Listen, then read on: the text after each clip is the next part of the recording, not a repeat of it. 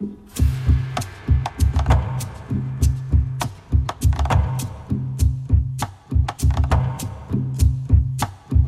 de justice qui vous propose ce soir de nous interroger sur le sens de la peine, le sens de la peine qui est peut-être le point aveugle de la démocratie.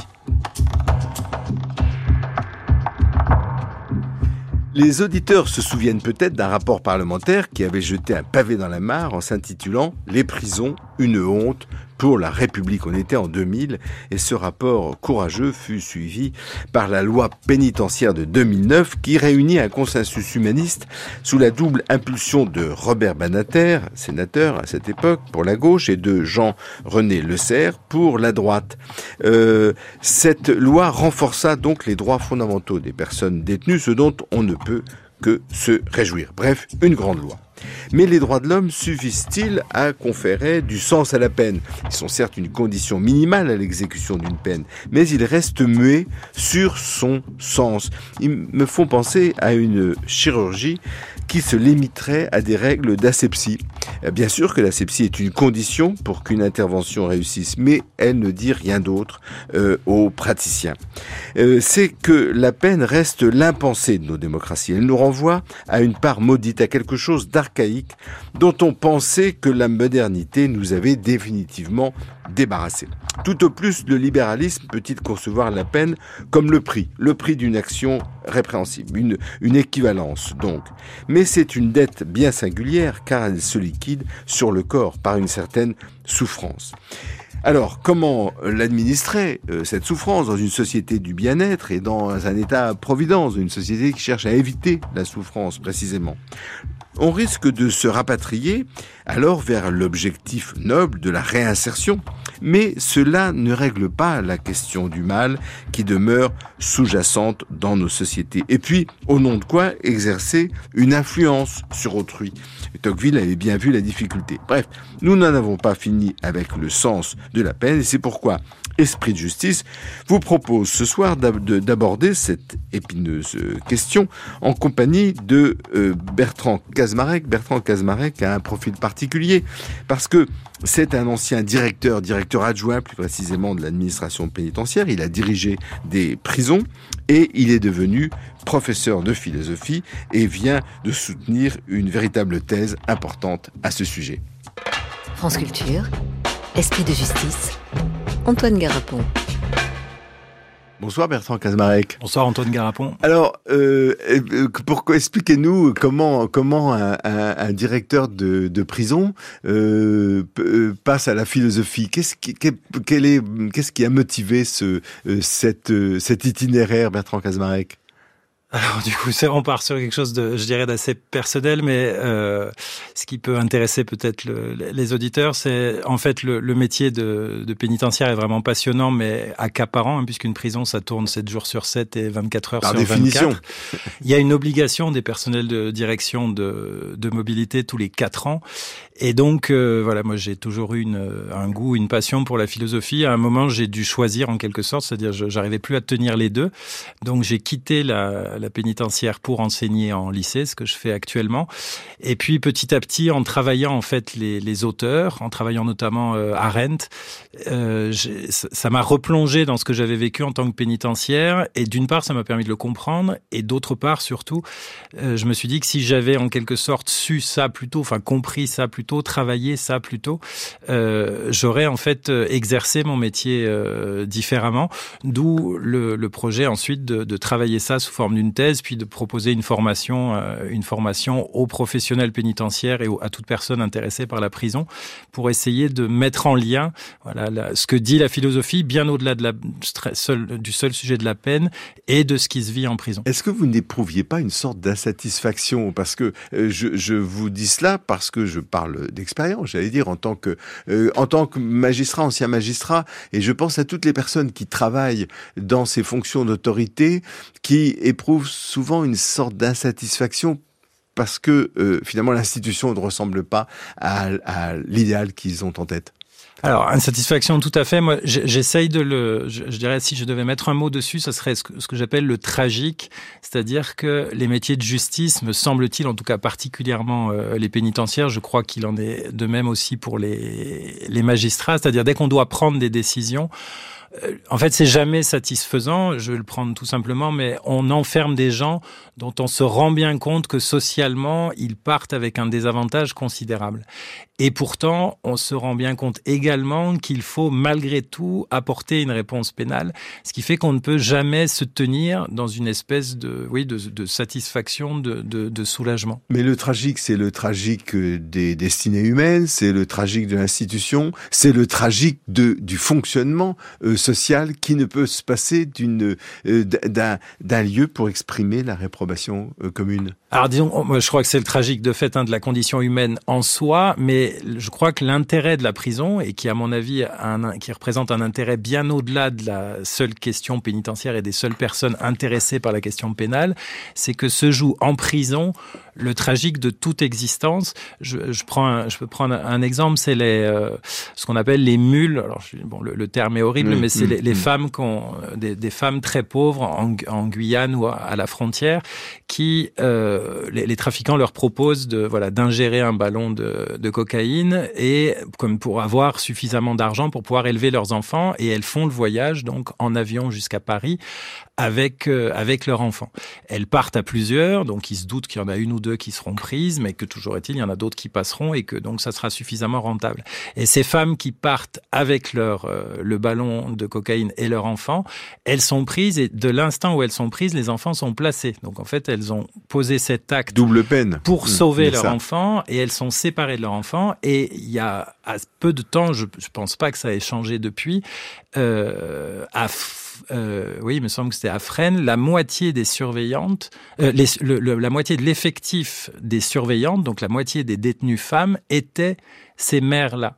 Et donc on a des femmes surveillantes qui enferment d'autres femmes qui ont donné un peu ce qu'elles pouvaient pour éduquer leurs enfants. Et malgré tout, on peut pas se contenter de dire, euh, bah écoutez, laissons passer la drogue et euh, voilà. Et donc le, tragique, c'est ça, c'est-à-dire que toute décision, dans toute faute, il y a une partie de responsabilité et une partie de déterminisme.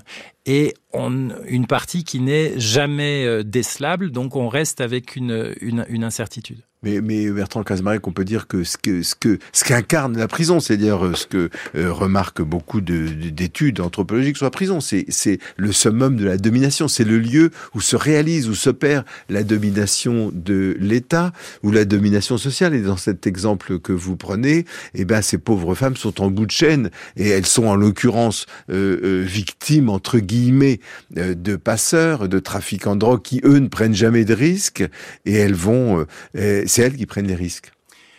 Mais malgré tout, même si elles sont en bout de chaîne, alors peut-être que pour cet exemple-là, on pourrait discuter, mais en tout cas, on voit bien qu'on peut pas non plus partir sur une approche purement abolitionniste, c'est-à-dire qu'on peut pas tout réduire à de la domination et tout réduire. La, norme n'est pas qu'une construction sociale. Quand on voit actuellement, mais c'était, je crois, il y, a, il y a quelques numéros de, dans, euh, sur l'émission que vous aviez fait sur le contrôle coercitif, le procureur général, je crois que c'était à Poitiers, qui indiquait que plus de la moitié du traitement d'urgence actuellement, c'est des violences intrafamiliales. Moi, j'en parlais avec des responsables à Lyon, ils disaient la même chose, ils avaient des, des chiffres euh, presque supérieurs à Lyon. Là, on n'est pas sur une construction, stricte construction sociale. En fait, battre une femme ou battre des enfants, on peut pas juste dire que c'est une construction, une norme construite socialement. En fait, on touche à quelque chose de fondamental. Je sais pas s'il faut dire naturel, mais on touche à quelque chose de cet ordre. Et là, il faut bien apporter une réponse. Sauf que on apporte une réponse à des gens qui n'ont pas forcément, qui n'avaient pas les moyens euh, nécessairement de respecter cette norme. Donc la, la question, en fait, c'est euh, il me semble, hein, alors c'est un peu, je veux pas dire que c'est provoquant, mais mm-hmm. provocateur, mais habituellement, la justice est pensée au moment de la décision, et puis la peine, on pourrait dire, c'est un peu le SAV, quoi. C'est le mm-hmm. service après-vente. Il me semble, moi, que ce qui pourrait rendre, en fait, c'est la peine, la manière dont la peine va se dérouler, qui va plus ou moins rendre juste la condamnation. C'est-à-dire, il s'agit pas juste d'une erreur judiciaire, c'est-à-dire d'enfermer des gens qui devraient pas, mais selon ce qu'on fait faire aux gens après ou ce qu'on ne leur fait pas faire, on pourrait dire que c'est une erreur judiciaire au carré ou une erreur pénitentiaire, mais qu'on ne veut pour l'instant absolument jamais envisager parce qu'on ne veut pas se départir de bah, d'une certaine croyance, je crois presque, je dirais un peu crédulité, en une responsabilité euh, nécessaire au libéralisme qu'on veut qu'on ne veut pas euh, interroger. Bertrand Kazmarek, euh, il y a un philosophe qui a amplement parlé de la prison. Par certains côtés, c'est à partir de la prison qu'il a construit sa, sa philosophie de la justice, d'ailleurs des formes de vérité. Je pense bien sûr à Michel Foucault. Et Michel Foucault a amplement dénoncé aussi la discipline et le panoptique, c'est-à-dire euh, c'est-à-dire que la prison, c'est une entreprise d'orthopédie sociale, d'orthopédie psychologique pour pour remettre euh, pour pour discipliner euh, les les destins et pour casser euh, la euh, pour casser la, la la, part de rébellion que, comporte la la délinquance. Il y a des finalement des rebelles rentrent en prison et la prison en fait des délinquants bien construits et, et repérés comme tels. Alors, si je peux me permettre, Antoine Garapon, je ne sais pas si la prison c'est ça ou c'était ça. Enfin, alors justement, c'est la question que je vous pose. Ce que je veux dire, c'est que il me semble que Foucault parle parfaitement d'une prison qui n'est plus, et je crois qu'elle n'est plus largement grâce à Foucault, c'est-à-dire que Foucault a été euh, reçu à un point, je crois qu'il l'étonnerait lui-même. Hein, très entendu, bien sûr, y compris, y compris par les travailleurs sociaux, bien dans sûr. et dans l'institution pénitentiaire, moi, quand j'ai passé le concours de directeur adjoint, on l'a, on l'a passé sur une citation de Foucault. Donc, euh, il, il, il est vraiment reçu comme une, on pourrait dire, une autorité pénitentiaire. Et l'enjeu est, est, le suivant, c'est-à-dire que ce qu'a montré Foucault, c'est qu'au 19e et au 20e, on disciplinait les gens dans le but, si je fais simple, d'en faire des travailleurs dociles qui vont permettre aux patrons d'avoir une main-d'œuvre qui ne volera pas la marchandise qui leur passe entre les mains.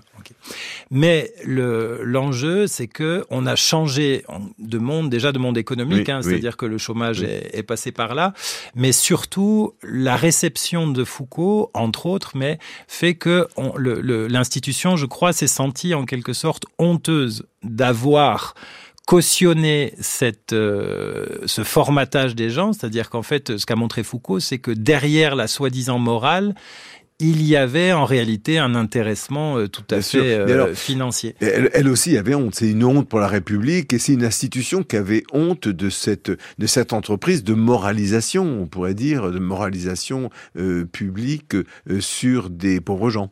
Et donc cette honte, elle a essayé de s'en laver depuis, je crois, à peu près les années 80, ce qu'on a appelé le mouvement de la reconnaissance des droits.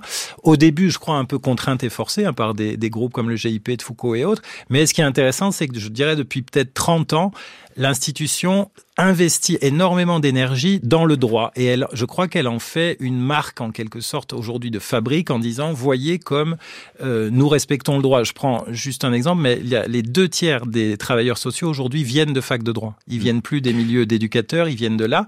Et donc l'enjeu c'est que on a absolument abandonné la discipline au sens de d'influencer et, de réformation personnelle et de réformation. On ne veut plus amender les personnes, on veut à la rigueur les insérer professionnellement et socialement, mais ça se traduit peut-être par un certain abandon. Alors vous vous écrivez d'ailleurs l'institution s'est enfin décidée à se tenir à distance des hommes. C'est peut-être l'excès contraire, Bertrand Kazmarek, c'est-à-dire qu'aujourd'hui on a une institution froide entre guillemets. Oui, avant on mettait la main, on pourrait dire on mettait la main sur les corps. Hein. On, peut prendre, je crois, quelque chose qui, qui pourrait illustrer très bien ça, c'est la question des fouilles. Mm. Euh, on a supprimé, grâce à la loi pénitentiaire, on a supprimé les fouilles à corps systématiques. C'est pas simplement une affaire de sécurité la résistance qu'il y a eu, notamment parmi Vous pouvez expliquer à nos auditeurs ce que c'est qu'une fouille à corps? Alors, une fouille à corps, en fait, la, la personne, avant d'aller au parloir, donc ça peut être deux fois par semaine, hein, la personne se euh, déshabille intégralement et euh, bah, se tourne devant le surveillant pour euh, s'assurer, avant le parloir et après le parloir, qu'elle ne va pas avec quelque chose d'illicite au parloir ou qu'elle ne repart pas avec de la drogue ou quoi que ce soit. Et qu'il y avait une dimension humiliante. Donc il y a une, vous, ça veut dire que deux fois par semaine pendant des années, vous êtes humilié à vous dévêtir intégralement. Puis si vous devez partir au palais de justice ou autre, c'est la même chose. Et euh, on supprime ça, la loi supprime ça, les syndicats refusent pour des motifs de sécurité, ce qui peut s'entendre, mais à mon avis, ce qui peut se discuter aussi. Mais je crois surtout, ce que ça dit vraiment, c'est vous n'avez plus le droit de mettre la main euh, dessus, ce qui va aller avec euh, actuellement l'admission du taser. Enfin, on n'appelle pas ça arme de neutralisation, mais bon, c'est le taser. C'est-à-dire, on ne vient plus, on essaye d'avoir le moins de contact possible. Mais le moins de contact pour exercer une influence ou une emprise, c'est aussi perdent le contact pour une certaine euh, civilité, rencontre, connaissance. Alors, alors euh, vous êtes livré dans votre thèse à ce qu'on pourrait appeler une phénoménologie de la prison, c'est-à-dire votre expérience de la prison fait que et, votre sensibilité philosophique a fait que vous avez repéré que si l'État n'administre plus à proprement parler la souffrance euh, et, qu'on ne fait plus de la peine la pénibilité de la peine, si je puis m'exprimer ainsi, c'est-à-dire cette part de souffrance, d'humiliation ou de ou de, de, corps, de corps maltraités ou enfermés, euh, ça ne veut pas dire que la souffrance n'existe pas en prison, Bertrand Kazmarek. Non, en, fait, effectivement, il y a, deux éléments. Moi, ce qui m'a intéressé, c'est que théoriquement, la peine, c'est soi-disant une privation. Mm. Mais quand on travaille, et je pense à fortiori quand on est incarcéré, on se rend compte que la peine, c'est surtout une dotation. C'est-à-dire, on est doté d'un milieu, on est doté d'un certain nombre de personnes qui vivent avec nous, etc. On est assigné plutôt, non Doté, ça fait. Euh, euh, Oui, doté, ça, ça serait de l'ordre du, oui, c'est ça, du, cadeau. Non, on est, effectivement, on est, on est transporté dans une autre vie, mm. et c'est surtout ça qu'on n'a pas choisi. C'est pas simplement on nous prive de la nôtre, ce qu'on mm, mm. entend théoriquement, c'est surtout qu'on nous en impose une, euh, une autre. Et notamment la coexistence avec d'autres qu'on n'a pas choisi. Alors, et parmi ces éléments, le, moi, ce qui m'a intéressé, c'est que ce que racontent les, les, condamnés, et notamment les anciens condamnés, quand la, je dirais la parole est plus libre parce qu'on n'est plus directeur ou quoi, le, ce qu'ils racontent, c'est que la source de souffrance principale en prison, la peur, c'est avant tout la peur des co-détenus. Ce n'est pas d'abord la peur de l'institution, ça peut arriver, mais là pour le coup on a vraiment changé d'époque, on n'est plus sur des règlements de compte où on allait euh, tabasser les, détenus le soir, on ouvrait la cellule. Par contre, il y a une peur quotidienne euh, d'un certain nombre de rencontres. Je peux en donner deux, deux exemples, si vous voulez. Alors, je les, je les, je les emprunte à Redouane Ragel, qui est un, un ancien condamné qui devient, euh, qui est devenu comédien dans la compagnie de Joël Pomera et qui est en train d'écrire un seul en scène où il raconte sa, sa détention, à laquelle on l'écrit ensemble. Et il en donne deux. Et ce qui m'intéresse, c'est à quel point c'est trivial. Le premier, c'est, donc, il est en centre de détention, il sort du parloir, il se retrouve dans une salle qui fait 9 mètres carrés, ils sont 6, et une personne dit tout simplement, quand il y en a un qui arrive, euh, alors comment ça va la famille, ce qui après le parloir est mm. plutôt sympathique. Et l'autre s'énerve et se met front contre front et lui dit si tu parles encore une fois de ma famille, je te casse la gueule. Ça, c'est le premier exemple. Le deuxième, il est sur une coursive. C'est le, le, dimanche après-midi. Ils ont accès en centre de détention à la machine à laver. La machine à laver, il y a du linge qui a fini de tourner. Et donc, Redouane Ragel dit gentiment, euh, voilà, à qui est le linge? Bon, personne ne répond. Il sort le linge, il met le sien, et là arrive un gars qui commence à l'insulter, à le menacer parce qu'on avait touché à son linge. Et moi, ce qui m'intéresse, c'est que des exemples comme ça, il y en a, c'est innombrable, c'est-à-dire c'est mmh. quotidien, alors que notre expérience à nous, quel que soit, je crois, le milieu dans lequel on vit et autres, on a toujours une solution de repli en quelque mmh. sorte. Mmh. Mais là, il n'y a pas de solution de repli. C'est un milieu où l'inquiétude et la peur est permanente. Et je crois que quand on dit que la, prison est inhumaine, il faut plutôt chercher de ce côté-là que chercher seulement du côté de la privation d'aller et venir. Il y a, une, sorte, de mantra en prison, euh, qui est seul sera victime. Oui, tout à fait. Là, c'est vraiment une, euh, c'est une cible en fait. C'est impossible d'être seul. Donc, on est obligé de s'affilier. Pour s'affilier, on est obligé de mentir. Donc, mm. on est obligé à la fois. C'est un, un, un, concept que développe Antoinette Chauvenet, je trouve, qui est mm, mm. excellent. Elle dit il faut paraître sauvage. C'est-à-dire que celui qui se montrerait cordial, en fait, il est mort. Donc on emprisonne des gens pour leur apprendre une certaine civilité, mais s'ils montrent cette civilité en prison, en fait, ils sont finis. Ce qui fait que pendant des mois ou des années, il faut montrer le contraire de ce qu'on est censé euh, produire à l'extérieur. En, fait, en fait, la, peur, la, peur et, cette violence euh, qui, sous-tend cette peur constitue la véritable peine. Je vous cite là, constitue la véritable peine à laquelle on est condamné, et euh, c'est celle-là qui, joue un rôle, un rôle de, de comment dirais-je, qui évite, qui empêche qu'on revienne en prison. Oui, alors moi je, je pense avez raison. je crois l'hypothèse, encore une fois, c'est pas pour provoquer pour le, plaisir, mais en fait, c'est ça a une fonction. C'est-à-dire que quand les gens ont peur d'aller en prison, ils ont peur de rencontrer des co-détenus, et au final, on est dans une société, je crois, qui est incapable de dire que la peine doit faire souffrir. En tout cas, moi, j'ai fait des années dans l'administration pénitentiaire. On nous a jamais appris ça. On nous apprend même au contraire à soulager la souffrance, à essayer de repérer quand quelqu'un va mal, etc. Alors qu'on est quand même, la peine, le terme le dit hein, il y a quelque chose de pénible. Et c'est comme si on déléguait un petit peu, on sous-traitait plutôt. C'est comme si on sous-traitait sous le manteau le fait que effectivement la peine doit faire souffrir et que c'est les co-détenus qui vont s'en charger. Mais il y a un problème fondamental, puisqu'après tout, on pourrait tenir, je ne sais pas que la peine doit faire souffrir, enfin à mon avis c'est à discuter, mais même si on tient ça, pour que ça soit juste, il faut que la souffrance soit la même pour tous. Or là, ce qui se passe, c'est ce que vous disiez, c'est que selon qui je connais, selon de quel quartier je suis ou pas, selon que j'ai de l'argent ou pas, selon ma couleur ou pas, je vais plus ou moins souffrir, voire pas souffrir du tout, ou au contraire être un bouc émissaire et ne pas voir certains détenus passent euh, deux, trois ans sans sortir en promenade euh, par peur d'être menacés. Donc vous, vous restez enfermé euh, pendant trois ans. Alors cette délégation de la souffrance aux co-détenus, là aussi, elle, elle, est honteuse. On ne la dit pas, Bertrand Cazemarek, on ne l'assume pas. Non, on non, non, tout à fait. On en a honte. On essaye. Euh, L'administration là est en train de lancer un grand plan de lutte contre les violences. On essaye de lutter contre, mais en réalité, elle est tellement prégnante que je crois qu'on s'en arrange quand même, euh, on s'en arrange largement. Ce qui est intéressant, c'est il y a un documentaire de La Liberté de Guillaume Massard qui parle de Casabianda. C'est une prison en, Corse. oui. Et le, les, les détenus disent voilà, je suis arrivé à Casabianda dans cette prison, puis la personne se reprend en disant enfin c'est pas vraiment une prison et c'est pas tant qu'il n'y a pas de barreaux. Pour lui, c'est pas une prison, il le dit parce qu'il n'y a pas la peur, parce qu'il n'est pas menacé. Donc c'est vraiment ce qui marque la prison, c'est la peur.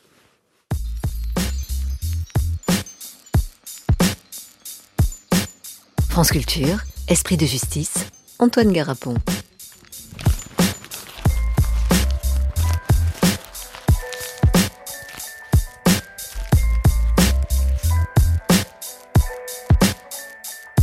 703 moi j'ai reçu ta lettre du 2502 Dehors toujours la même merde, stupide les ragots à rôder Les gars confiance me disent connaître la poucave Un ancien pote avec qui on aurait rappé Bref, on verra après, Mounir m'a appris que tu partageais la cellule avec son frère. Pas sous la paix, trahi par la raison quand elle manquait à la peine. Trompé par les juges qui de nos vies n'ont jamais rien compris. Trompé dans la prison et ses murs pour les années qu'elle vous a pris. Berné par la folie et sa présence, tout est écrit de la naissance et son cri. seule et son silence.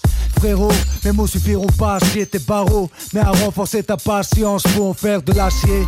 Touré à de bonnes nouvelles, que Malakite n'enterre à la fin du mois. Louange à celui qui fait avancer. Faut penser à éviter le mitard, qu'on voit nos têtes à la prochaine visite. Comment on pas qu'on dise à plus tard? 18 98, dans cette putain de maison d'arrêt. Ils me disent que je sors bientôt, à ce qui paraît. Je pas snoop, je rappe sans faute. C'est ce qu'ils m'ont dit. Faut que je travaille pour que la pute me donne la condi. Hemmi, la zermi, comme passer les fêtes au tarmi. Je gamberge, j'ai sans mon zoo là, impossible de dormir. Écoute Ali, ça va bientôt s'arranger, enfin je crois. Je tourne avec 2-3 gars du 9-3. Si nos ennemis a plus de monde, ils m'envoient pas de mandat. Pourquoi j'écris des textes d'office de monde? Faites par que l'industrie du disque a saigné. Et que les négros arrêtent pas de signer. J'ai vu les autres au parloir, paraît que ça papote. Bien sûr, toujours les mêmes putes, ça sent la douille, ma couille. Maintenant je me tiens à carreau, parce qu'au mitard ça sent la civière. Je rêve de baiser l'infirmière, négro. Je tombé si bas, pour en parler, faudrait que je me fasse mal au dos.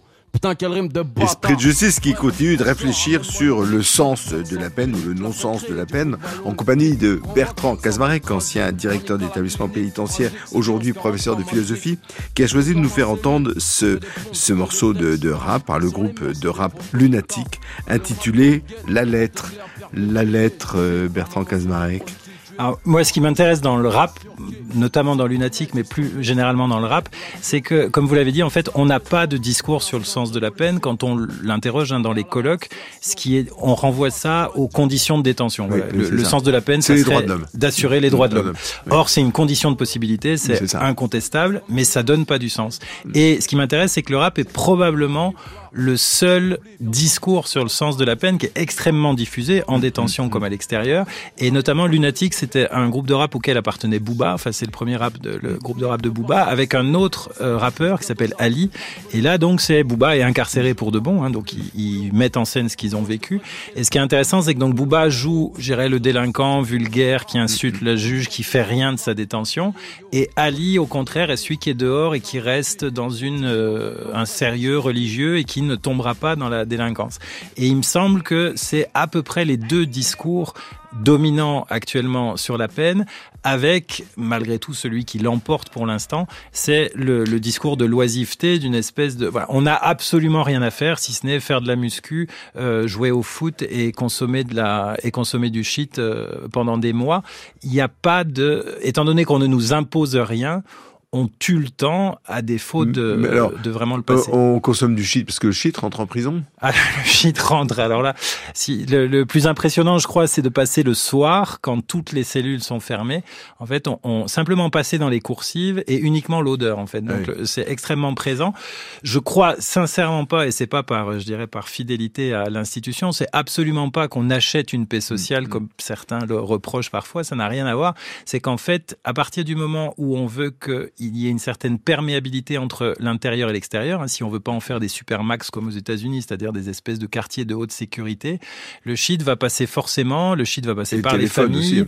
Euh, il va passer Parfois. par les projections à l'extérieur. euh, Il va passer par les surveillants qui sont, ou les d'autres personnels qui peuvent être corrompus. Mais au final, le, le, les stupéfiants rentrent abondamment. Mais revenons sur l'ennui, l'oisiveté, parce que euh, à vous lire, l'oisiveté serait devenue une autre modalité de la peine, c'est-à-dire le contraire de la peine, le contraire de la discipline de Foucault finalement. On va vous, vous torturer, le mot est trop fort, on va vous finalement vous faire souffrir en ne faisant rien et en vous condamnant à ne rien faire.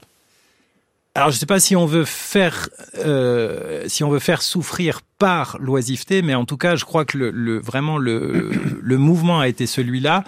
On a fait faire aux détenus des activités qui étaient intéressées et vraiment pour laver l'honneur.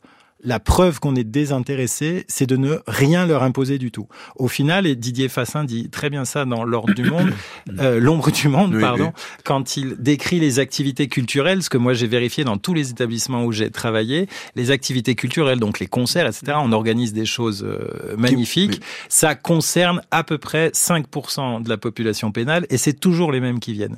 Les autres ne font rien, mais euh, rien, il faut que les gens imaginent vraiment, ça peut être passer des mois allongés, euh, allongé, PlayStation, euh, foot en cours de promenade, allongé, PlayStation, foot, et puis de temps en temps un parloir. Et l'enjeu, c'est que d'un point de vue libéral, aller contre ça, ça supposerait d'imposer Au, quelque au nom chose. de quoi? Au nom de quoi? Alors, le- les seuls pour qui on ose le faire, qui permet de répondre, c'est les mineurs. C'est ça qui est intéressant. Alors, on le fait plus ou moins, mais en tout cas, les mineurs ont une obligation de se lever, euh, de se lever le matin, et après, ils ont des activités. Mais nous, je crois qu'on là-dessus, on est fidèle un peu à, c'est ce que dit Arène, c'est que un, un citoyen, c'est quelqu'un qui a terminé d'être éduqué. Ouais. Et je crois que la question, c'est si on veut penser une peine éducative, ça veut dire qu'il faut accepter de consentir un certain st- statut de minorité, mais sans alourdir le terme, hein, mais accepter que la personne a perdu une sorte d'indépendance totale et il va pas simplement perdre son droit, sa liberté d'aller et venir, mais il a perdu le fait de ne pas être suscité à faire quelque chose. C'est ça. Parce que euh, finalement, la prison, et vous insistez beaucoup sur ce terme-là, c'est un non-lieu. C'est un non-lieu. Et euh, en vous référant au travail de, Marc Auger, où le, le non-lieu, c'est c'est non seulement les lieux, où, les lieux où tout le monde est anonyme, mais c'est surtout les lieux où, où tout le monde est rendu anonyme et euh, interchangeable en quelque sorte. Oui, on- alors effectivement, derrière, on pourrait dire très rapidement, mais c'est en quelque sorte, c'est Heidegger qui distingue un environnement, c'est-à-dire une chose envisagée de manière très analytique. Vous pensez chez vous, c'est tant de mètres carrés, tant de hauteur sous plafond, etc. Et puis, donc ça, c'est l'environnement. Et puis le monde, c'est chez vous parce que cette photo-là vous rappelle euh, vos enfants, etc. Et euh, autrement dit, il y en a un, c'est le lieu de l'analytique et de l'utilité, et puis l'autre, le monde, c'est le lieu de la relation et de l'histoire. Et en fait, la prison, c'est principalement un, c'est un non-monde ou non-lieu et ça va être essentiellement un espace, c'est-à-dire qu'on va sentir les produits d'entretien. On a uniquement des horaires qui sont réglés. On va donner à manger très tôt euh, parce que le service est fini et on a un lieu qui est uniquement un lieu de l'utilitaire. Mais, on n'habite pas la prison. Non, alors on habite, je dirais, je serais tenté de dire on habite presque pas. Ce qui m'intéresse aussi, c'est qu'on voit de temps en temps des réactions des condamnés qui sont capables de le rendre habitable et notamment sur la question du lieu, c'est ce qui est c'est vraiment très intéressant, c'est la période du Ramadan. Mm. C'est-à-dire que là, on sent plus les odeurs de crasse ou de produits d'entretien, on sent les odeurs d'épices quand on passe le soir. Euh, on a euh, un certain nombre de sons, d'appels, de solidarité qui font que cet espace, cet environnement qu'on croyait inhabitable, tout à coup devient un monde au sens euh, au sens qu'on vient de dire. Oui, alors on vient on pourra euh, revenir sur la question de l'islam en prison parce que finalement euh, la République ne propose plus de contenu au sens de la peine, mais d'autres en proposent un. Oui, tout à fait. Je, je crois hein, que l'enjeu, ce qui est intéressant, c'est qu'en quelque sorte, la République on lui a reproché d'être moralisante, mm. et donc elle a fait marche arrière toute, et vraiment, on ne veut plus parler de morale.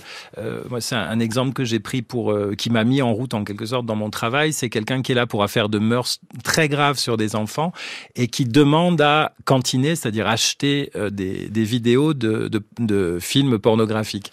Et j'ai posé la question est-ce qu'on avait le droit de lui interdire? Je suis pas sûr que l'interdiction euh, résolve grand-chose, mais par principe. Et on m'a répondu au nom de quoi je viendrais imposer une certaine conception de la sexualité du moment que les acteurs et actrices sont consentants. On n'a rien à dire. Donc, alors qu'il y a 50 euh, ans, on découpait les genoux de Brigitte Bardot dans le journal parce que c'était euh, c'était immoral. Donc, la, la République a fait marche arrière d'un point de vue moral et de manière étonnante il y a une religion qui est en train de prendre la place sur un discours archi-moralisateur, c'est un certain islam. Et ce qui est intéressant quand on écoute les, trajectoires, les témoignages des, personnes qui évoquent leur conversion, euh, parmi les premières, je dirais, manifestations de la puissance de Dieu, c'est euh, je suis libéré du X, je suis libéré du shit. Ah oui. Et donc, on voit bien que, en fait, cette oisiveté, ils en souffrent et ils attendent quelque chose. L'idée est pas du tout que l'institution se mette à concurrencer. Enfin, le, but n'est mm. pas un retour en arrière, hein, c'est tout sauf ça, mais en quelque sorte pas une fuite en avant non plus dans l'espèce de neutralité. Comment du coup prendre Qu'est-ce qu'on a à apprendre, non pas de leur solution, mais de l'attente que fait entendre ce type de Alors ça, ça, ça, nous amène, euh, j'ose pas dire aux solutions, mais finalement comment sortir de cette impasse? Comment sortir, Bertrand Kazmarek, de cette ornière dans laquelle on, on, a abandonné la discipline, il n'y a plus de discipline au sens foucaldien euh, en prison, il n'y a plus de sens. Et en même temps euh, il y a une délégation implicite de la peine ou de la dureté de la peine, une sous-traitance, comme vous dites, à la violence des co-détenus et à la violence du vide, à l'oisiveté. Ouais, y y a, enfin, je pense qu'on pourrait répondre. On peut essayer de répondre en deux temps. Euh, je vais peut-être le faire déjà sur d'un point de vue strictement, presque je dirais théorique, mm. et puis après envisager une, une, proposition pratique.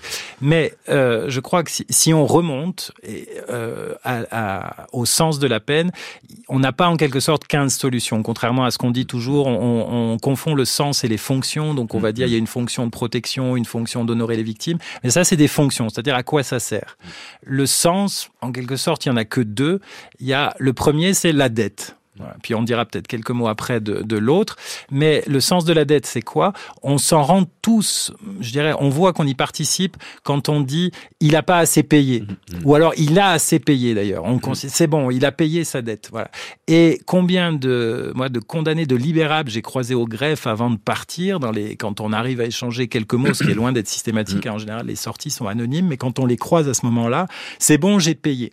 Donc, c'est-à-dire que le, le, le modèle de la dette, il est intégré par les citoyens libres, par les condamnés et par l'institution, puisque le, rôle du juge, en quelque sorte, c'est de trouver combien on va combien ça coûte? Il est, inscrit, il est, inscrit, même dans l'étymologie de la peine, hein, poena, euh, euh, qui est une origine d'ailleurs indo-européenne, grecque, euh, mais plus, encore plus profonde, qui est la compensation, qui est un prix, qui est le prix de la vie, qui est le, la compensation pour une perte infligée à, à une autre famille d'abord, puis ensuite à un autre citoyen. Oui, le, le prix du sang. Et moi, ce que, ce que, je trouve fascinant, c'est que, comme vous le dites, effectivement, c'est archaïque, mm, c'est-à-dire mm, on le mm. voit très très bien dans les traditions religieuses. Donc il faut que, si on le prend dans le, le christianisme, il faut que Jésus paye euh, sur la croix pour racheter le mal des hommes. Et puis, euh, il y a, on a certains, certaines traditions islamiques qui disent que les bonnes actions sont les monnaies du ciel, donc par lesquelles on rachète ce qu'on a fait. Toujours cette métaphore comptable. Toujours la comptabilité. Et ce qui m'intéresse, moi, c'est que contrairement à ce qu'on croit, on a changé de modalité de peine, ça c'est sûr. Par exemple, on ne met plus la main sur les corps, il n'y a plus de pilori, etc. Mais le modèle comptable a perduré avec une euh, pérennité, je dirais, qui est absolument incroyable. C'est-à-dire quelqu'un d'aussi génial que Kant n'a jamais voulu interroger la nécessité soi-disant universelle pour Kant, c'est le talion. C'est-à-dire quelqu'un qui meurt doit mourir, quelqu'un qui vole, on doit lui prendre de l'argent. Et il y a une équivalence. Il y a une équivalence, mais c'est une protection, cette idée d'équivalence. C'est une protection, la mesure. La justice est profondément, d'ailleurs, une partie de la justice. On pourrait y revenir d'ailleurs après sur l'autre partie, mais une partie de la justice est construite sur, euh, elle naît avec l'apparition de la monnaie et elle naît à partir de l'idée de mesure. C'est-à-dire, on va pouvoir euh, euh, justement modérer les passions humaines, on va pouvoir se libérer de la transcendance qui n'en a jamais assez, des questions de l'être, et eh ben par les questions de l'avoir, la question de la mesure. Alors, de fait, je suis d'accord. Il y a un objectif qui est magnifique là-dedans, c'est le fait de dire à un moment, il y en a assez. Voilà, ça ouvre à un certain avenir. Mais après, ça contient. Effectivement, ça, ça, circonscrit en quelque sorte, le, ça, ça met un point d'arrêt. Là où peut-être, je ne sais pas si on pourrait pas l'envisager autrement, c'est, moi je suis tout à fait d'accord pour dire ça globalement du côté du droit civil, s'il fallait le penser comme ça. Mais ensuite, euh, c'est vrai pour mon découvert à la banque, je paye des agios, c'est-à-dire en quelque sorte, ça me, voilà, ils sont suffisamment forts pour me dissuader de faire trop d'achats, etc. Mais la question qu'on peut se poser, peut-être pour toucher vraiment concrètement ce qu'est la question du sens de la peine, c'est est-ce qu'une peine d'emprisonnement qui vient sanctionner, euh, je sais pas quoi, un, féminicide, est-ce que c'est de l'ordre des agios de mon compte en banque? Et ouais, je crois que l'hypothèse, c'est que tant qu'on en reste sur cette croyance-là, on ne sortira jamais du modèle dans lequel on est, c'est-à-dire d'un modèle strictement formaliste quantitatif. Et, au, et, et du coup, c'est ce que dit très bien Foucault d'ailleurs, c'est que on a arrêté les violences sur le corps parce que c'est un peu incertain. Euh, Tocqueville montre ça quand il visite les prisons aux États-Unis, il donne le fouet. Des gens qui ont été très habitués à être battus le fouet, ça leur fait à peu près ni chaud ni froid. Et il dit, il y a quelqu'un, on monte le fouet, il est déjà évanoui parce qu'il vient pas, il est, est la douceur démocratique. Donc, du coup, le corps, c'est trop injuste. Par contre, les jours de prison, entre vous et moi, on est absolument à égalité. Donc, on a voulu remplacer la monnaie par la monnaie du temps. En même temps que vous disiez vous-même, euh, Bertrand Casmarek, qu'on n'est pas égaux devant la peine, on n'est pas égaux devant l'oisiveté. C'est-à-dire qu'un intellectuel, s'il peut accès à ses bouquins, euh, euh, il a du temps, il a beaucoup de temps. alors que un analphabète, cette femme qui arrive de la forêt amazonienne de Guyane et qui va, va passer de longues années en prison, parfois avec une langue qu'elle maîtrise mal, le temps lui paraîtra très très long. Oui, avec quand même, si on, je crois que je tempérais quand même, parce que si on fait retour à ce qu'on disait tout à l'heure, c'est-à-dire que la peur n'est pas accidentelle, mais qu'elle est vraiment inhérente. Mm, à partir mm. du moment où vous maintenez des gens dans l'oisiveté, vous produisez de l'hostilité ça me, il me semble difficile, même avec une bonne bibliothèque. Euh, on pense mal. Il faudra quand toujours on, supporter les autres. Quand on a peur. Hein. Et alors, quel est le deuxième sens euh, à côté de celui de la dette? Alors, l'hypothèse, c'est de venir travailler ça, mais c'est de travailler non plus la dette, mais le don. Voilà. La peine serait un don. Alors, il faut tout de suite, gérer tempérer, parce qu'on envisage. Et, énoncer comme ça, ça peut ouais. être mal compris. Donc, c'est scandaleux. Il y a un côté charitable. On se dit qu'on va envoyer des colis. Alors, soit c'est très condescendant, soit c'est insupportable parce qu'ils ont déjà fait du mal et on vient euh, leur offrir quelque chose. Donc, c'est pas du tout sur penser le don sur un mode, je dirais, euh, le, le mode un peu, ce qu'on appelle offre, le don. Offrir une possibilité de.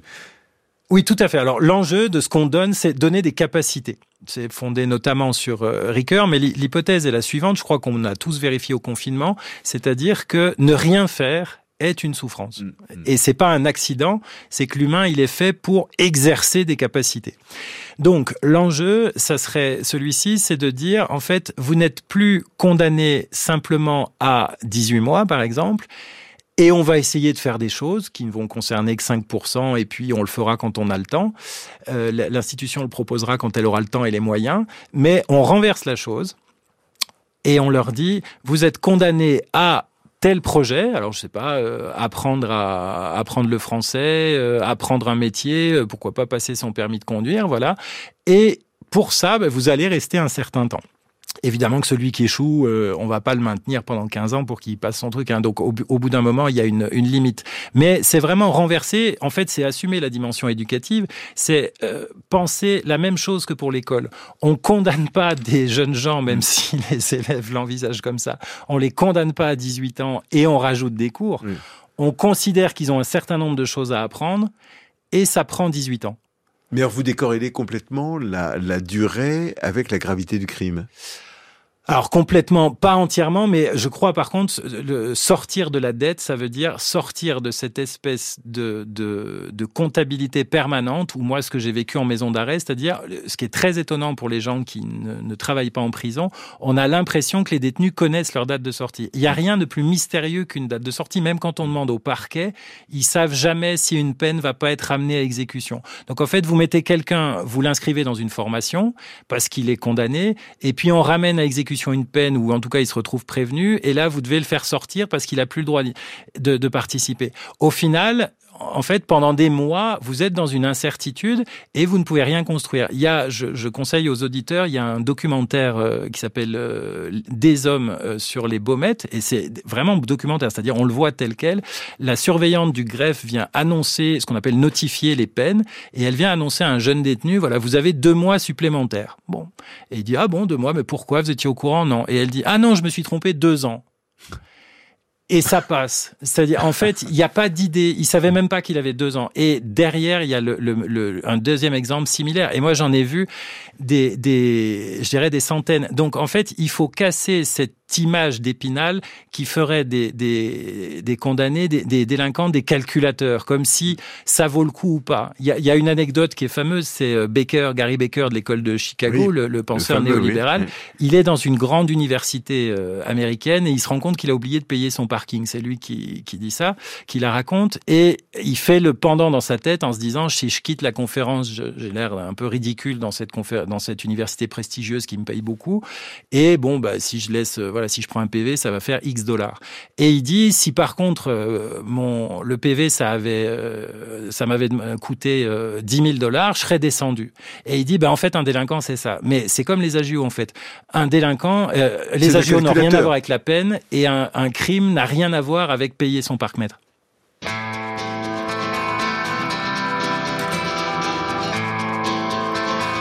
France Culture, Esprit de justice, Antoine Garapon.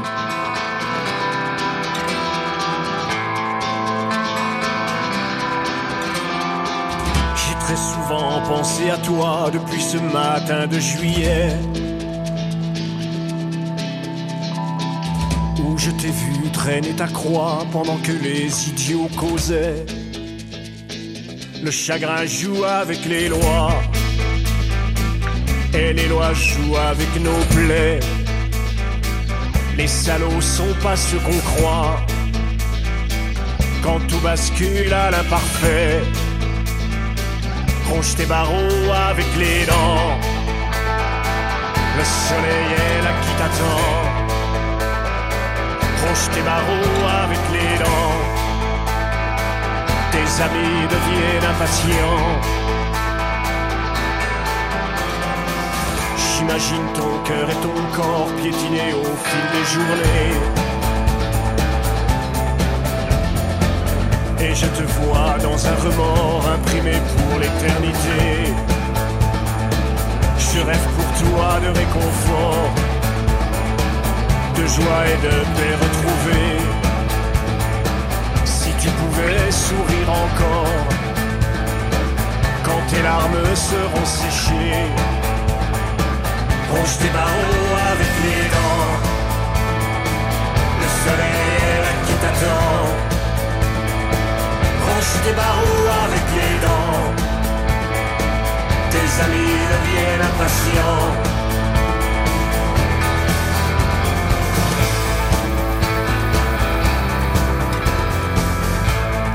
Esprit de justice qui continue de s'interroger sur le sens de la peine en compagnie de Bertrand Kazmarek, ancien directeur de prison, directeur adjoint, et aujourd'hui professeur de philosophie et qui propose, euh, de, qui nous a proposé comme deuxième euh, morceau de musique cette, cette ère d'Hubert Félix Thieffen intitulée Télégramme 2003. Oui, alors c'est une chanson que, en fait, c'est adressé. Hein, télégramme, c'est euh, comme s'il écrivait lui aussi une lettre à euh, Bertrand Cantat, donc après la mm-hmm. euh, Bertrand Cantat qui est incarcéré pour avoir tué Marie Trintignant.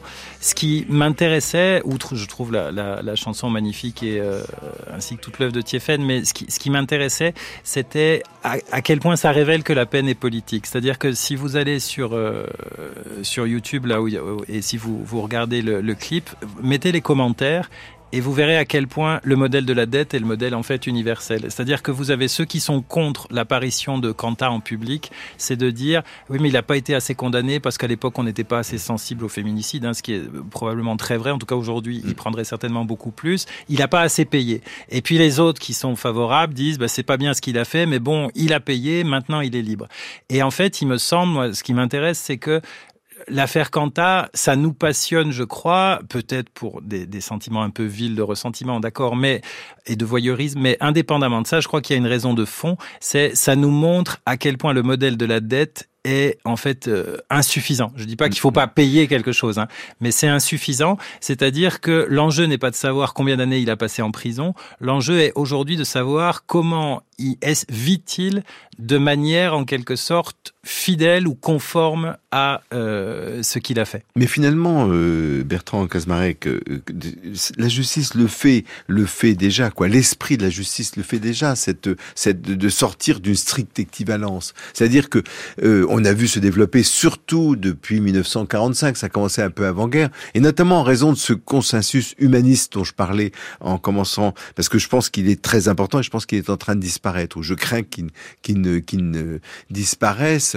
Et, et c'est de dire, ben, la justice c'est à la fois l'équivalence, la stricte équivalence, mais c'est aussi le hors équivalence. C'est ce qu'on donne en plus. Ce qu'on donne en plus, comme par exemple cette capacité, de, cette, cette, cette, cette offre de, renforcer ses, euh, ses compétences, on dirait, ses capacités, pour le dire euh, avec un anglicisme, c'est-à-dire, euh, quelque chose de constructif, c'est quelque chose qui ouvre sur un infini euh, dans le cadre de cette, de cette, de cet espace fini. Vous avez cette expression que j'ai trouvée très, très, très intéressante dans votre thèse, Bertrand Casamaric. Vous dites le juridique détermine l'espace, tandis que la promesse ouvre le temps. Oui, c'est vraiment là. Je, je, alors, je d'abord, je suis d'accord avec vous sur l'inquiétude, c'est-à-dire moi, je, je, crois que, enfin, de toute façon, les, les, chiffres en quelque sorte, les statistiques le disent. Hein, on incarcère euh, sans cesse plus depuis des années, quelles que soient les couleurs euh, politiques. L'alternance après le gouvernement oui, Sarkozy oui. était intéressante parce que l'évolution est restée exactement la même, avec un discours qui n'avait rien à voir, sauf pendant le Covid, où on a pour des raisons sanitaires qu'on pouvait vider des prisons.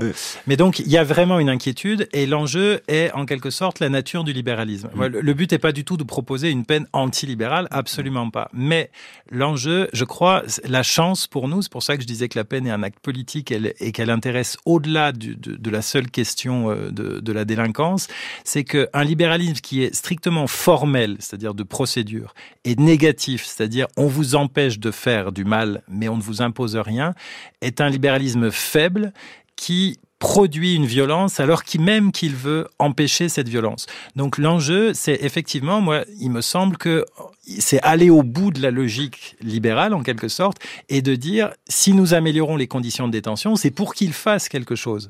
Pas, c'est pas une fin en soi comme c'est le comme c'est le cas aujourd'hui. Euh, Bertrand Casamarek, vous dites que euh, le, formalisme euh, libéral et néolibéral encore plus aujourd'hui produit de la violence. C'est pas vrai qu'en prison, c'est vrai dans la société en général. C'est-à-dire que il y a une sorte d'éloignement de la de la réalité de ce qu'est un homme, de ce que vous appelez le réalisme anthropologique un homme qui aspire toujours à, à, à, se développer, à grandir, à se, à, à se diriger vers euh, l'infini. Oui, alors moi, ce que j'appelle réalisme anthropologique, c'est que il me semble qu'on ne pourra jamais se mettre d'accord sur ce que doit être une peine, sur la justice, si on se met pas d'abord d'accord sur ce qu'est un humain. Mm. Et un humain pour moi, il y a d'autres éléments, mais il y a deux éléments absolument essentiels. Le premier, c'est un exercice, une exigence d'expérience, voilà, de mise en expérience, de faire des choses, pas juste apprendre, comme le, le pense un peu le comportementalisme euh, néolibéral, où on vous enseigne des trucs, des espèces de tutoriels pour vous comporter. En fait, savoir sans expérience, c'est euh, rester extérieur. C'est ce que dit Arendt, et pour elle, c'est même un des facteurs du, du totalitarisme, ou en tout cas de l'espèce de vide de nos sociétés.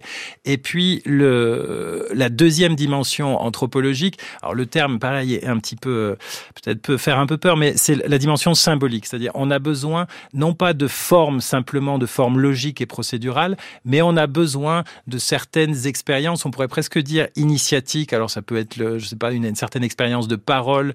De à, ce propos-là, peut-être, je crois, que pour moi, ce qui m'a vraiment convaincu là-dessus, c'est juste, je me permets de raconter ça sur quelques minutes. On part en, donc moi j'avais quitté mes fonctions de directeur adjoint, puis j'avais mis en place avant de partir une randonnée de cinq jours du, du Puy à Conques avec mmh. euh, donc des condamnés. Et du coup, j'ai eu la chance de revenir avec la casquette euh, pendant plusieurs années, la casquette uniquement, euh, j'irais bénévole. Et sur une année, en fait, on a un condamné qui s'effondre, euh, voilà, quelqu'un d'assez âgé.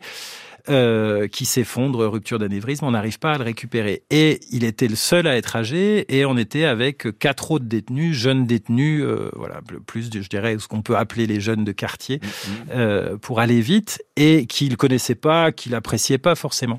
Nous, on réagit, euh, l'encadrement, en appelant les pompiers d'abord, évidemment, euh, d'abord massage cardiaque, les pompiers, le procureur, la cellule psychologique, etc. Et au moment où le pompier va pour zipper le sac mortuaire, donc on était dans un endroit, enfin sur le chemin de Saint-Jacques euh, absolument splendide, un des jeunes dit on ne peut pas le laisser partir comme ça. Et c'est intéressant parce qu'il est, je dirais qu'en termes de relation, il est inférieur. C'est pas lui qui doit donner les ordres. Et il le dit pas de manière provocante. Il dit juste, on ne peut pas le laisser partir comme ça. Et là, on redescend, on se regarde, on redescend le cadavre, on le met au pied sous l'arbre. Et avec les pompiers, les condamnés, un instituteur qui était là, un major et autres, eux, euh, quelques-uns ont entonné des prières islamiques. Il y a un pompier qui a sorti un évangile. L'instituteur a lu un, un, poème de Pablo Neruda. En fait, on a fait du symbolique. Mm. Et pour le coup, là, c'est devenu, un, voilà, c'est ce qu'on appelait un monde, un lieu. L'enjeu, c'est que être réaliste anthropologiquement, c'est dire qu'aucun de nous, qu'on soit condamné ou pas condamné, ne pouvons vivre humainement sans faire expérimenter et sans dimension symbolique. C'est pas possible. Et si la prison ne n'offre pas ça, c'est ce qui est le cas actuellement, alors elle est inhumaine. Mais alors, euh, c'est pas que le problème de la prison, c'est aussi un défi pour le libéralisme lui-même, Bertrand Kazmarek, c'est-à-dire que euh, il y a aujourd'hui, est-ce que quoi, c'est ce que je ressens. Je ne sais pas si vous partagerez ce, euh, cette, cette intuition. On a l'impression que euh, les questions de justice, les questions de la peine, les questions, le scandale, l'émotion publique, on en parlait à propos de, du livre de Paul Fauconnet il y a quelques semaines, sont de plus en plus importantes dans notre société. Et, et bien les, les procédures, les règles, euh, les principes de causalité, l'automatisation, l'automatisme ne répondent pas à cette inquiétude métaphysique euh, des hommes. Alors déjà, je, suis absolument d'accord sur le, encore une fois sur l'inquiétude. Je me permets, je voudrais citer quelques lignes de, de Neige Sino qui a écrit euh, Triste tigre. Mm. Donc elle, elle raconte, elle a été victime de, de viol par son beau-père et elle prend d'ailleurs, euh, elle évoque le, le, documentaire dont je parlais, La Liberté, en mentionnant le fait que plusieurs condamnés de Casabianda estiment qu'on n'essaye pas de les comprendre. Voilà, voici ce qu'elle écrit. Je ne crois pas que ce soit vrai que la société n'essaie pas de les comprendre. J'ai l'impression que c'est l'inverse qui se produit. On se demande beaucoup comment et pourquoi ils en sont arrivés là. C'est le centre secret de notre monde, ce mal impensable qui nous constitue. Il n'y a qu'à voir la fascination exercée sur nous par les faits divers qui mettent en lumière ce genre de crime. Et pour moi, en fait, elle dit parfaitement ce que moi ce que j'entends par quand je dis qu'une peine est politique, habituellement quand on dit qu'une peine est politique, on vient dire que bon la société produit des normes et donc elle se défend. On est toujours au spectre de la domination. On est sous le spectre de la domination. Je dis pas que c'est faux, mm. mais je crois que c'est insuffisant. En fait, dire qu'une peine est politique, je crois que c'est dire quelque chose de plus. C'est dire que comme nous sommes tous vulnérables, hein, simplement, parce que mm-hmm. nous sommes des êtres de, de, de chair, enfin euh, donc vulnérables par nous-mêmes, nous sommes fascinés par les faits divers parce que ce qui nous inquiète dans notre vie commune, c'est le surgissement du mal, les attentats, telle violence et autres. Et étonnamment, je crois que la peine est une chance, en quelque sorte. C'est pas qu'une société est déjà instituée et qu'elle se défend.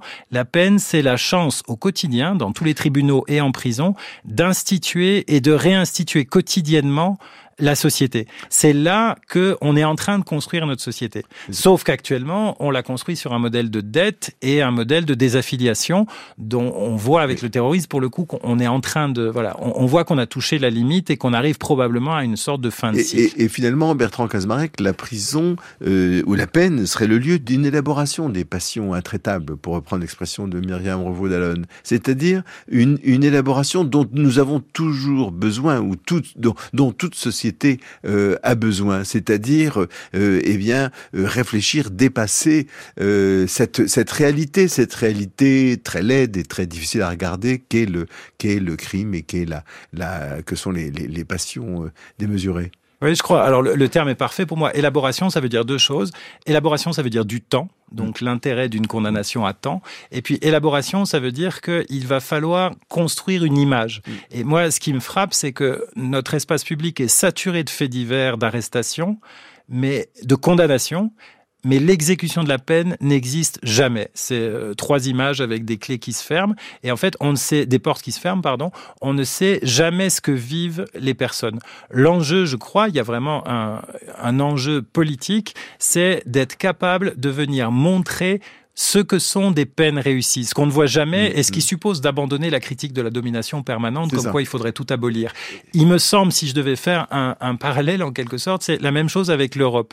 C'est-à-dire qu'on peut penser l'Europe uniquement sur le mode de la dette, du marché, de l'économie, et règles. ou on peut le penser sur le mode de dire, voilà, 1914-18, on a essayé la dette, de leur faire payer, on a vu ce que ça a donné. La manière de s'en sortir, ça a été de construire ensemble on ne peut y arriver qu'en construisant ensemble. Ça ne veut pas du tout dire, encore une fois, je veux dire, ça mm, se passe mm. à l'intérieur des quatre murs de prison. Il y a, une, il y a, des règles et autres. Hein, c'est pas le problème. Il y a des garanties. Et il y a des garanties. Mais l'enjeu, c'est que je ne viens pas errer et en fait me, déliter euh, en prison. Je viens apprendre des choses.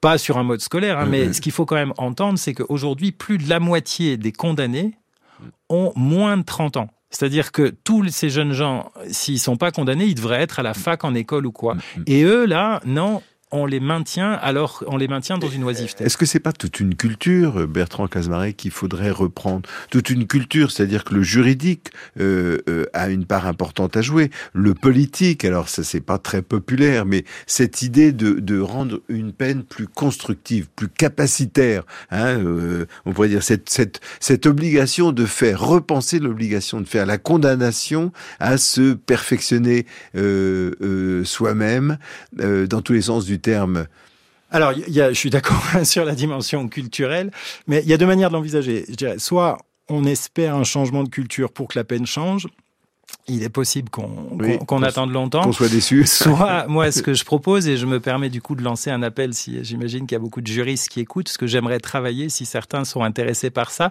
c'est travailler la mise au point concrète de cette proposition, de condamner à faire tout en restant dans une structure libérale, hein, donc avec des garanties et pas à faire n'importe quoi. Et l'hypothèse, c'est que si jamais on arrivait à essayer ça, il me semble que ça peut, je dirais, c'est presque apolitique. Enfin, c'est pas pour dire en même temps, mais euh, à droite, on pourrait y trouver un certain intérêt, comme à gauche. Et l'enjeu, c'est que si la peine a bien cette dimension politique que je lui prête, il est possible que réaliser ça permettent d'embrayer un certain changement de culture. Mais alors, vous parlez politique, euh, un acte politique, je suis d'accord avec vous, je serais personnellement euh, euh, enclin à faire des distinctions un peu plus, un peu plus fines, pardon, excusez-moi, sur, sur le mot politique qui peut devenir un mot valise. Est-ce qu'il n'y a pas une dimension civique là-dedans? J'aime beaucoup personnellement cet adjectif parce qu'il montre que le politique c'est pas uniquement une question de discours, c'est une question de capacité collective. On revient toujours à ce terme de capacité, la des citoyens réunis. Euh, c'est aussi ça la, politique. oui, et je, crois, et je crois que ce que, ce que l'indice de ça, en tout cas moi politique, je l'entends effectivement, je, je mettrai effectivement ce que vous mettez sous le, le, terme civique. Je pense qu'on voit ça très bien avec par exemple, je verrai toujours vos visages. On voit bien que ça touche, c'est-à-dire on voit bien qu'il y a une attente. Donc l'enjeu, c'est qu'on ne peut pas continuer à déléguer la question de la peine à quelques spécialistes. Et encore moins à la déléguer au code Et encore moins la, qui la délègue eux-mêmes au code détenus. Il y a un enjeu vraiment culturel, c'est-à-dire dans les représentations, je dirais, euh, représentations journalistiques, représentations, les documentaires, les films. Mais encore une fois, pour l'instant, si vous regardez, l'espace est saturé de police, si je le dis comme ça, de juges. Mm. Derrière, c'est vraiment c'est la grande inconnue et c'est la grande muette. Est-ce que c'est pas aussi, il est trop tard pour aborder cette question, mais vous avez prononcé le mot, alors on peut le reprendre, c'est la question du mal. Ce qui est frappant dans les affaires de terrorisme et dans la violence qui, qui, qui, qui surgit, qui érupte, j'allais dire, dans nos sociétés, notre incapacité à penser le mal. Alors là, moi, je me permets, je reprends, ça serait à vous de le dire, je reprends, je crois, une idée qui, qui vous appartient et que je crois géniale, c'est que le, le, le, libéralisme, là, joue sa survie sur la question du mal. C'est-à-dire, si on regarde tous les mouvements antilibéraux, ils, ils Euh, il euh, se développe en promettant une solution du mal. Si on répond pas à ça, on est mort. Merci beaucoup Bertrand Kazmarek. Esprit de justice est terminé aujourd'hui. À la technique, il y avait Marie-Claire Oumabadi, à la réalisation Jean-Christophe Francis, à la préparation Sandrine Chaperon, une émission d'Antoine Garapon.